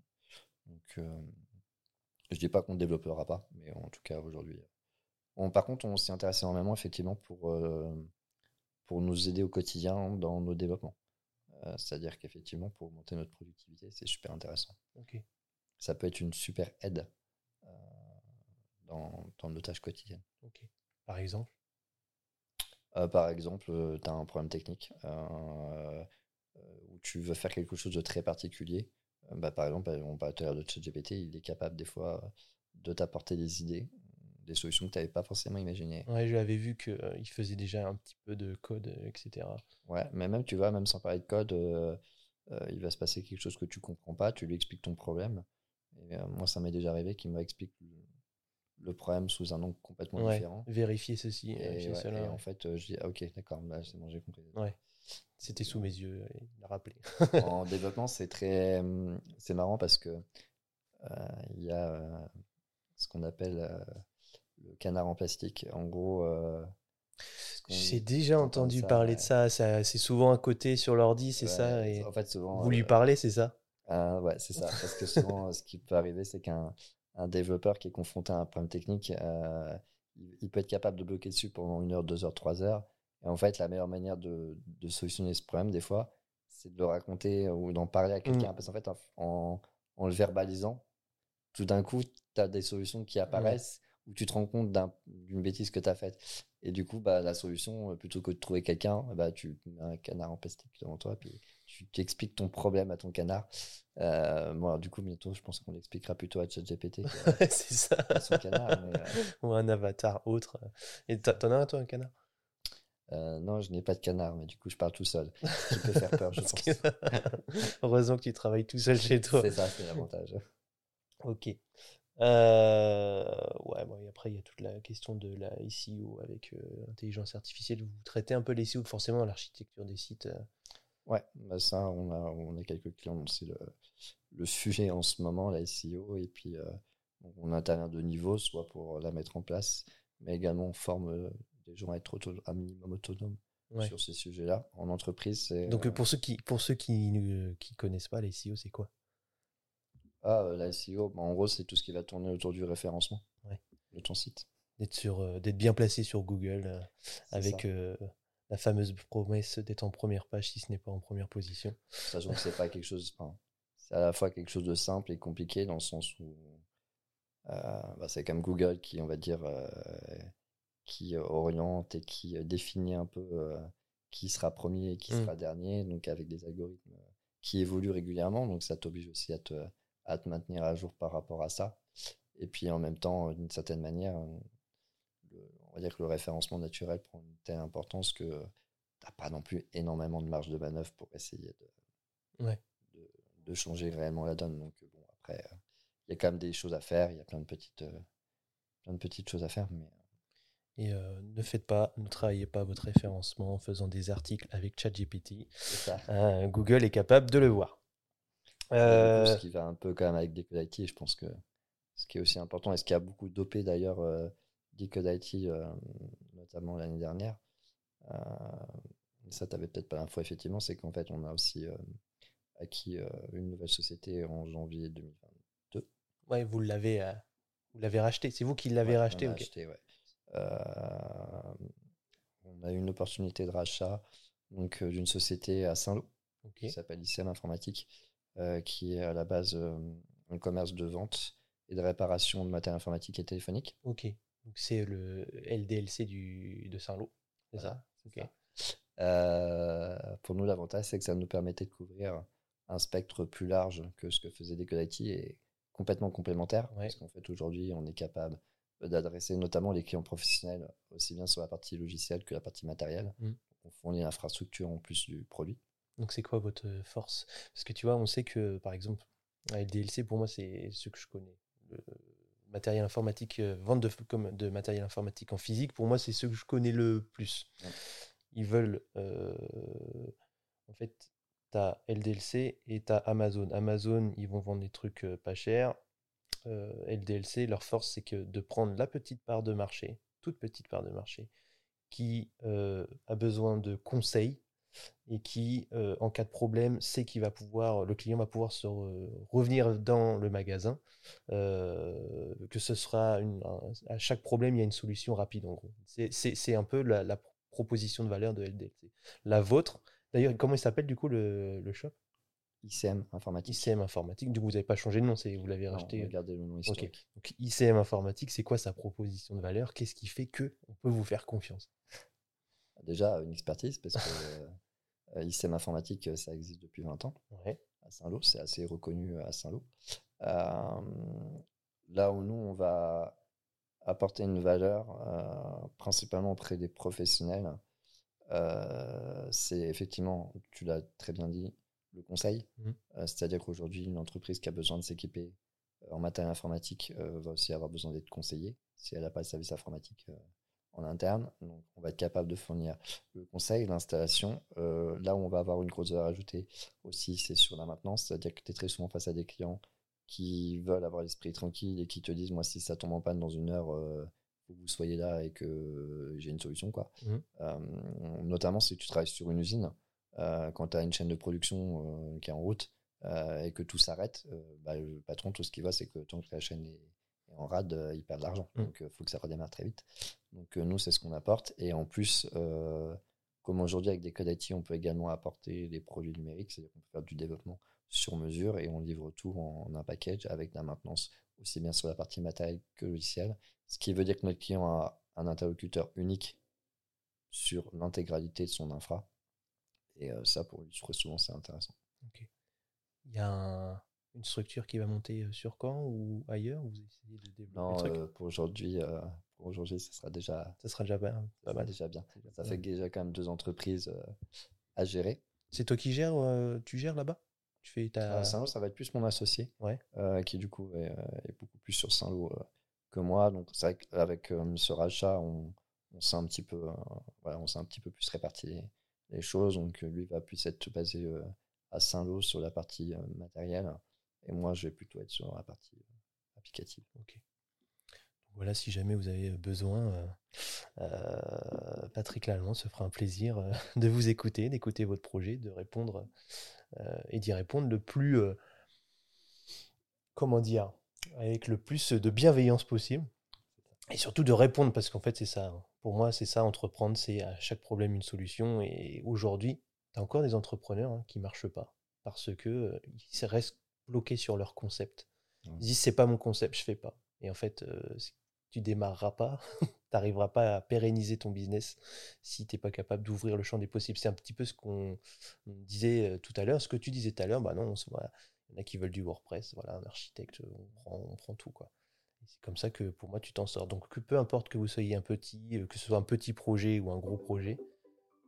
Ah, téléphone. Appel d'Axel l'allemand. Dommage. Très joli prénom en tout cas. Très joli Le prénom. nom de famille est encore plus joli. Est-ce que. euh, ouais, on va attendre que ça arrête de. Je sais pas comment ça, est-ce que ça va arrêter de sonner. Bon, c'est pas très grave. Tu sais que pour le. Je me suis mis en mode avion. Ah bon? Du coup, c'est pour ça ça sonne sur le. Ok, d'accord. Ouais, mais non, mais ça fait, et ça fait partie du. Tu vois, je, moi, j'invite tous ceux qui nous écoutent. Tu vois, ils sont avec moi, ils sont avec nous aujourd'hui et ça fait partie du jeu. Euh, c'est quoi les, du coup, les projets pour Decode IT là? Il y a, il y a quelque chose qui, quelque chose que tu voudrais mettre en avant? Quelque chose que je voudrais mettre en avant. euh, Bah, Je te demandais en fait si vous avez l'intention de déployer, de de- d'arriver sur quand quoi que ce soit, mais en gros, est-ce qu'il y a quelque chose qui va, un projet euh, dans les bacs Bah, euh, là, pour l'instant, euh, on va dire qu'on on est sur des, gros projets, euh, sur des gros projets qui sont principalement basés au Havre en plus. Mais voilà, on, travaille, on n'a pas de projet interne, on travaille que pour des, que pour des clients. Donc non, là, on, on va dire qu'on essaye vraiment aussi de stabiliser notre équipe. Comme je t'ai dit, on est 5 chez Decode IT.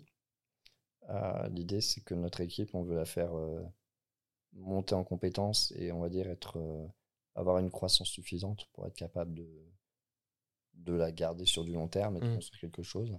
Aujourd'hui, on est très content parce que euh, quand on écoute euh, les gens qui font partie de l'équipe, bah, ils sont très contents de travailler chez nous. Et c'est vrai que, bah, en fait, en tant que euh, en tant qu'entrepreneur, je pense que c'est presque un des, une des plus belles choses qu'on puisse te dire, c'est bah j'ai envie de rester parce que j'adore travailler ici. Euh, donc ça, c'est quelque chose voilà, qui nous, euh, nous fait plaisir. C'est vrai que quand on a créé, euh, Qu'est-ce que tu fais pour qu'ils aient envie de rester? Qu'est-ce qui, qu'est-ce qui rentre en jeu? Oh, là, la question, la question est compliquée. Je sais pas, regarde, eh, LDLC, semaine à 4 jours. Oui. Hum, que ce soit mon associé ou moi, on a eu des expériences aussi professionnelles qui des fois ont été très désagréables parce qu'on a pu subir des fois un management qui n'était pas très, pas très cool. Euh, quand on a créé des codes IT euh, et qu'on a repris euh, ICM, on, on a toujours eu à cœur de faire en sorte que les gens euh, viennent le matin en se disant je suis content d'aller bosser. Et s'ils peuvent même gommer le mot bosser, c'est encore mieux. Mm. Donc, on essaye d'être, on va dire, euh, à leur écoute, d'être bienveillant, leur faire comprendre aussi que, bah voilà, il y a rien sans rien non plus. mais euh, aujourd'hui, euh, ce qui est bien, c'est que bien souvent, ils ont l'impression que c'est leur boîte. C'est-à-dire que quand ils font quelque chose, ils le font aussi pour eux. Ils font partie de la famille. Quoi. Ouais, Ouais. c'est ça. Objectif, ouais, c'est la finalité. euh. Après, on est aussi très pragmatique et lucide. Euh, on peut se permettre ça parce qu'on est petit. Euh, je pense que quand tu, pour l'avoir vécu, quand tu montes à des équipes de 15, 20, 50 personnes, euh, c'est beaucoup plus compliqué de réfléchir comme ça. Mm. Euh, bah, parce que les problématiques sont pas les mêmes déjà et tu n'as pas les mêmes marges de manœuvre. Euh, C'est un objectif pour vous de croître et de pouvoir recruter? Si l'opportunité se présente, je pense que ça, on peut grossir et on, Ouais. on le ferait. Euh, de là à finir très gros, je sais pas. Honnêtement, aujourd'hui, je vais être honnête, j'ai pas de réponse euh, là-dessus. Euh, on, on est sur des tailles qui aujourd'hui nous conviennent bien. S'il y a des opportunités business, euh, bah, on reste des entrepreneurs et il est fort à parier qu'on on les saisira, mais je, t'avoue que je me prononce pas. Ok. Euh, bah, très bien, c'est très clair. Il y avait un sujet du coup que je voulais aborder avec toi, c'est que bah, effectivement, alors je sais pas, euh, si beaucoup euh, verront la partie vidéo, mais effectivement, là, nous, ça s'entend pas. Mais euh, il se trouve que bah, tu es en situation de handicap. Et en fait, le sujet que je voulais aborder, parce que je pense pas qu'il y ait beaucoup de chefs d'entreprise en situation de handicap. Tu- toi, tu vas, tu vas savoir. Oh, bah, il y en a, je peux te le dire. Ouais, il y en a. Euh, y en a. Après, beaucoup, je sais pas, en proportion, peut-être pas, effectivement. euh, moi, j'en ai pas rencontré personnellement. Ouais. Euh, j'en ai vu sur des réseaux sociaux, ou même sur LinkedIn. ou, euh, donc je sais que ouais, il je suis pas seul, heureusement.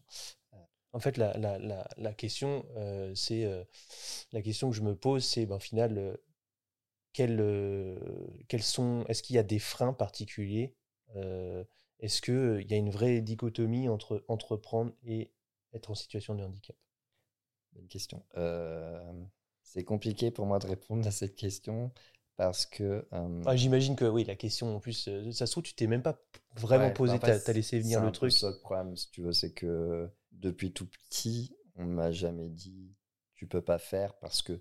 tu Ouais. Ce qui est une très très bonne chose du coup. Oui, et du coup, je me pose pas la question comme ça. C'est-à-dire que quand j'ai envie de faire quelque chose, la question que je me pose, c'est comment je le fais. C'est pas est-ce que je peux le faire ou pas, Ouais. pas le faire, tu vois. Discours d'entrepreneur. Oui, bah, mais peut-être aussi que voilà, ça m'a beaucoup aidé. Mais parce que, euh, si tu veux, c'est un peu comme quand euh, je suis confronté à, à des ergothérapeutes ou autres. C'est, euh, ils vont chercher à adapter mon environnement à moi. Là où j'ai toujours été dans une démarche à, moi, à m'ad- Inverse. ouais, ouais. à m'adapter parce que, pas parce que ça t'ouvre beaucoup plus de portes en fait. Tu fais beaucoup plus de choses comme ça. Donc des freins, ça en a très certainement eu. Moi, je les ai pas forcément ressentis au début parce que ça m'a pas empêché de faire.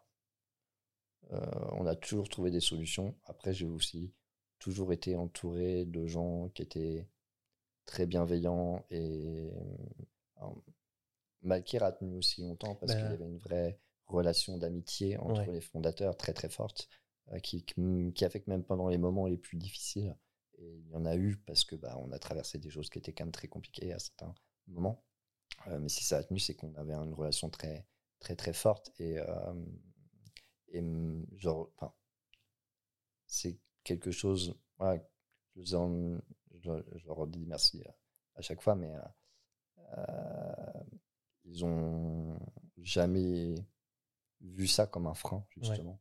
Euh, ils ont toujours été un peu dans la même optique que moi, c'est de se dire, euh, bah écoute, il faut et on va trouver une solution. Quoi. De toute façon, c'est un métier où les, les compétences euh, sont euh, à 100%, c'est de la matière grise quoi. 100% c'est de la matière grise. Mais en fait, tu vois, tu, c'est, c'est surtout, bah, par exemple, bah, euh, les business angels. Euh, est-ce que, un- un- à ton avis, ça a joué sur bah, le fait qu'ils vous accompagnent ou pas? Je dis, bah ouais, mais bon, ça va être limitant. euh, Alors qu'au final, tu, tu- tu le sais très bien aujourd'hui que absolument pas. Mais euh, est-ce que tu penses que ça a joué? Bah, je pense que ça, ça a pu jouer dans les deux sens. Ouais. Euh, bénéfiquement et, et je pense que des fois ça a pu faire peur. Euh, Il y a des gens que ça a impressionné. De mon point de vue, il y a un impressionnant. hein. Je ne dis pas que c'est impressionnant, mais je pense qu'il y a des gens qui ont qui se racontent une petite histoire et qui se disent que euh, pour en arriver là, il a dû vraiment avoir euh, il a vraiment dû faire preuve de beaucoup, beaucoup de courage. Alors qu'en fait, non, enfin, j'ai pas spécialement. Moi, je suis quelqu'un, j'ai des opportunités. euh, quand je suis face à une opportunité, c'est. Tu ouais, tu prends ou tu prends pas. ouais. Mais après, à chaque fois que je les ai pas prises, j'ai eu l'impression que je devais m'en mordre des doigts. Donc, du coup, voilà, je suis plutôt quelqu'un qui, qui va de l'avant et qui essaye de faire. Donc, pour moi, il y avait rien d'impressionnant, mais c'est qu'il y a des gens qui vont se dire euh, waouh, chapeau. Donc, ça les a impressionnés. Alors, euh, ok, très bien. Euh, et on me l'a déjà dit, ce qui me... je l'avais pas réalisé. Donc quand on me l'a dit, ça m'a fait bizarre. Et après, je pense qu'effectivement, dans les moments plus difficiles, c'est peut-être là où ça a peut-être pu inquiéter, se dire est-ce qu'il va tenir le coup, est-ce que euh, alors qu'en final, il n'y a pas spécialement de raison que que ça tienne pas le coup. Mais euh, donc ça peut servir comme desservir après. euh. Mais comme n'importe qui, je pense que même quelqu'un euh, de totalement valide face à une pression énorme peut totalement s'écrouler. comme au final réussir à en tirer le meilleur. Et, Comment tu fais toi pour justement lâcher la pression? C'est pour certains, c'est l'activité physique, pour d'autres, c'est. euh, bah, toi, ça va être les jeux vidéo, les jeux de société, non? Bah, même pas, tu vois. Enfin, euh, honnêtement, euh, ce qui m'a toujours permis de tenir le coup dans les moments, notamment les plus difficiles, de Malkia par exemple, euh, c'est principalement le fait de voir que on était quatre à rester soudés et que bah peut-être qu'on est dans le mur, mais qu'on bah, on ira ensemble. Enfin, Mm. Il n'y a pas de ça, ça a pas tourné au vinaigre. Tu vois, enfin, moi, ce qui m'a beaucoup aidé, c'est le fait que, par exemple, un truc tout bête, hein, euh, on s'est imposé euh, tout au long de la vie de cette entreprise que euh, on se gardait une soirée par semaine, on se- s'enfermait tous les quatre et on faisait euh, ce qu'on voulait. C'est-à-dire si on voulait jouer, on jouait. Si on voulait juste boire des coups, on buvait des coups. Enfin, d'ailleurs, les deux sont pas. Mais tu vois, enfin. Et en fait, cette relation, elle t'aide aussi à décompresser. Et l'idée de cette soirée, c'était aussi de se dire, on est avant tout amis et on va faire autre chose. C'est-à-dire euh, quelque chose de différent du boulot aussi. Il faut qu'on arrive à se garder des moments où, donc on, des fois, on est même parti dans les parcs. euh, Enfin, tu vois, on- Ouais. c'est hyper important, mais tu retrouves ça dans beaucoup de- d'entreprises. Donc moi, c'est plus ça qui va m'aider. Après, euh, moi, je suis quelqu'un qui, qui a beaucoup de mal à vivre son boulot comme un boulot. Déjà, moi, je pars du principe que si je vis mon boulot comme un boulot, j'ai déjà perdu, euh, Mm, mm. j'ai déjà un peu perdu, quoi. Donc, euh, j'ai pas. S'il y a de la pression. Après, c'est pareil, quand tu viens de l'échec commercial qu'a connu Malkir, tu as beaucoup de choses qui te, qui te tombent sur la tête. Tu as des huissiers qui débarquent au bureau, ce genre de choses, des choses pas très agréables. Le premier- la première fois, euh, ça perturbe un peu ton sommeil. Puis à la fin, quand tout est terminé, euh, bah, t'en tires quelque chose d'hyper intéressant, c'est que tu relativises beaucoup, plus facilement les problèmes. Ouais, c'est ça. Il y a une grosse expérience qui fait qu'aujourd'hui, tu vis, euh, tu vis comme tel. De toute façon, là, tu es en train de faire quelque chose euh, qui marche, qui te plaît. De toute façon, je pense que c'est euh, l'avantage de l'entrepreneur, c'est pas tant la liberté, parce qu'au final, tu n'es jamais libre. Tu es toujours sous l'emprise de ceux qui te payent. Par contre, tu as un gros avantage, c'est de faire quelque chose qui te plaît. Et effectivement, je pense qu'il n'y a pas beaucoup d'entrepreneurs. euh, si tu peux toujours dire, bah, je fais ça, il y en a forcément qui font ça pour l'argent, mais là, tu as la chance, comme tu le dis, de faire quelque chose qui te plaît, et en fait, c'est euh, euh, c'est ça qui te, qui te guide, quoi. Ouais, C'est ça qui guide, tu as le choix de faire ce que tu veux. Tu as le choix et surtout, tu... si ça fonctionne, c'est tant mieux pour toi. Si ça marche pas, tu peux t'en prendre qu'à toi-même. Ouais, Tu vois ce que je veux dire? Ouais, Enfin, ouais. C'est juste. euh, Il y a aussi cette, euh, cette possibilité, en étant aux commandes, entre guillemets, de. bah, vraiment de. Voilà, de d'être en, bah, en responsabilité. Après, euh, c'est rigolo, euh, quand on a terminé Malkir, mon associé avait une, une entreprise aussi euh, de son côté qu'il a fermé à peu près en même temps.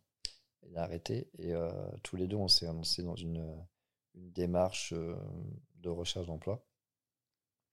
En disant, moi, je m'étais dit, je vais faire une pause, je vais partir en tant que développeur dans une boîte, euh, je vais aller coder pendant 2-3 ans, ça va me libérer l'esprit et puis après, je ferai autre chose. quoi.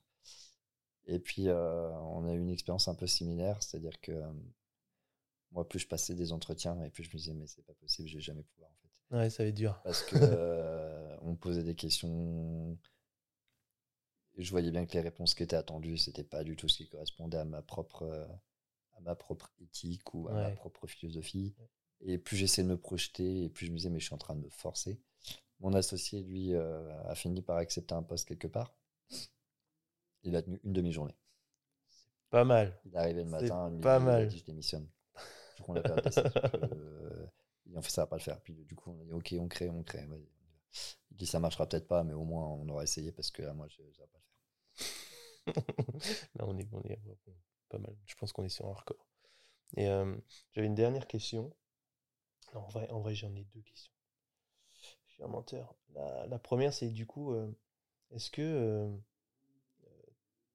ta situation fait que tu accordes peut-être à l'inclusion et quand tu recrutes, etc., une part, t'accordes une part plus importante? Au- à, à l'inclusion et au fait de recruter euh, euh, tout profil. Est-ce que par exemple, tu as, recruté des personnes en situation de handicap où tu te dis, moi je suis beaucoup plus ouvert, ouvert à ça Est-ce que ça facilite le truc? Euh, j'ai pas eu l'opportunité. T'as pas eu, ouais, pas eu l'occasion. ouais. Euh, je sais que chez Malkir, on avait une personne qui avait candidaté pour un poste administratif euh, qu'on était prête à recruter. Euh, Après, je dis l'inclusion au sens ouais. euh, large, tu vois. Très bad timing dans le sens où en fait Malkir du coup a fermé quelques mois après. Ouais. Et on s'est dit on allait pas. En fait, la personne était prête à quitter son poste pour venir chez nous et on s'est dit là par contre, euh, au-delà même euh, du handicap, l'idée c'était de dire est-ce qu'on va vraiment commencer à inciter les gens à quitter leur poste, sachant qu'on est totalement conscient qu'il y a 80% de chances que d'ici 2-3 mois, ça soit terminé. Là, ça pose un souci plus éthique que de notre côté. Euh, non, j'ai pas forcément été euh, Confronté au truc. confronté à ça. Euh, Est-ce que j'accorde une part plus importante? J'ai pas vraiment de réponse à ça. Enfin, Le profil est bon. ouais, ça- Ouais, moi, ce qui va vraiment m'intéresser, euh, tu vois, je, je raconte toujours cette histoire, et c'est encore vrai aujourd'hui, quand je fais un entretien de recrutement, ça ressemble beaucoup à, à un café, dans le sens où j'aime beaucoup que les gens, les gens me racontent ce qu'ils ont fait avant, mais pas, pas sous le prisme d'un CV, tu vois. Mm. Euh, un des meilleurs recrutements qu'on ait fait chez Makir, c'est une personne qui nous a expliqué que pendant deux ans, il n'a pas bossé parce qu'il a fait le tour du monde. Et en final, euh, deux heures après, j'en sens un autre qui sort euh, d'école de commerce, qui me dit tout de suite combien il veut à la fin du mois, qui retient même pas son manteau pour l'entretien et qui estime que de toute façon, tout lui est dû. Bah, il est peut-être bien meilleur, hein, parce qu'effectivement, il avait l'air très bon. Mais juste euh, humainement, il m'intéresse déjà beaucoup moins. Ouais. Parce que tu sens qu'il il a jamais quitté la Normandie. Et que... Donc, euh, Ouverture d'esprit un ouais, peu limitée, quoi. moi, j'aime bien les gens qui vont avoir une ouverture d'esprit, qui vont qui ont des expériences intéressantes. Euh, des gens qui ont été en reconversion professionnelle, déjà, souvent sont aussi très intéressants, euh, dans le sens où, comme ils ont vu quelque chose de totalement différent avant, ne sont pas complètement cloisonnés. dans Ouais. leur, euh, Donc ça, j'aime bien, en général. Après, voilà. Moi, je suis fermé à rien, je demande juste à être convaincu. Après, euh, Ok. Euh, Je vais te poser euh, une question compliquée et simple à la fois. euh, tu vois, euh, euh, Emmanuel, patron, directeur là, de, de l'ISPN, il m'a dit T'es vraiment un enfoiré. Non, il m'a pas dit ça en plus. Il m'a dit T'aurais pu me prévenir parce que c'est là. Mais il y en a d'autres qui répondent en 2-2, donc on va voir. Donc du coup, je- ça m'amuse de ne pas prévenir. puis bien, c'est de la, de, la, de la teaser un peu comme ça, au moins, je fais pas trop la pression. Non, en vrai, tu vas voir, elle est pas. Je comprends pas. Mais c'est pas, c'est pas le seul. Euh, en gros, c'est euh, si tu avais l'opportunité de de te donner un conseil au toi quand tu avais 20 ans, qu'est-ce que ça serait? Ah oui, d'accord. Euh, voilà, on en a, on a, on a un de plus qui rentre dans la case du ah ouais, en fait, euh, c'est pas si simple que ça. si je devais me donner un conseil à mon moi de 20 ans.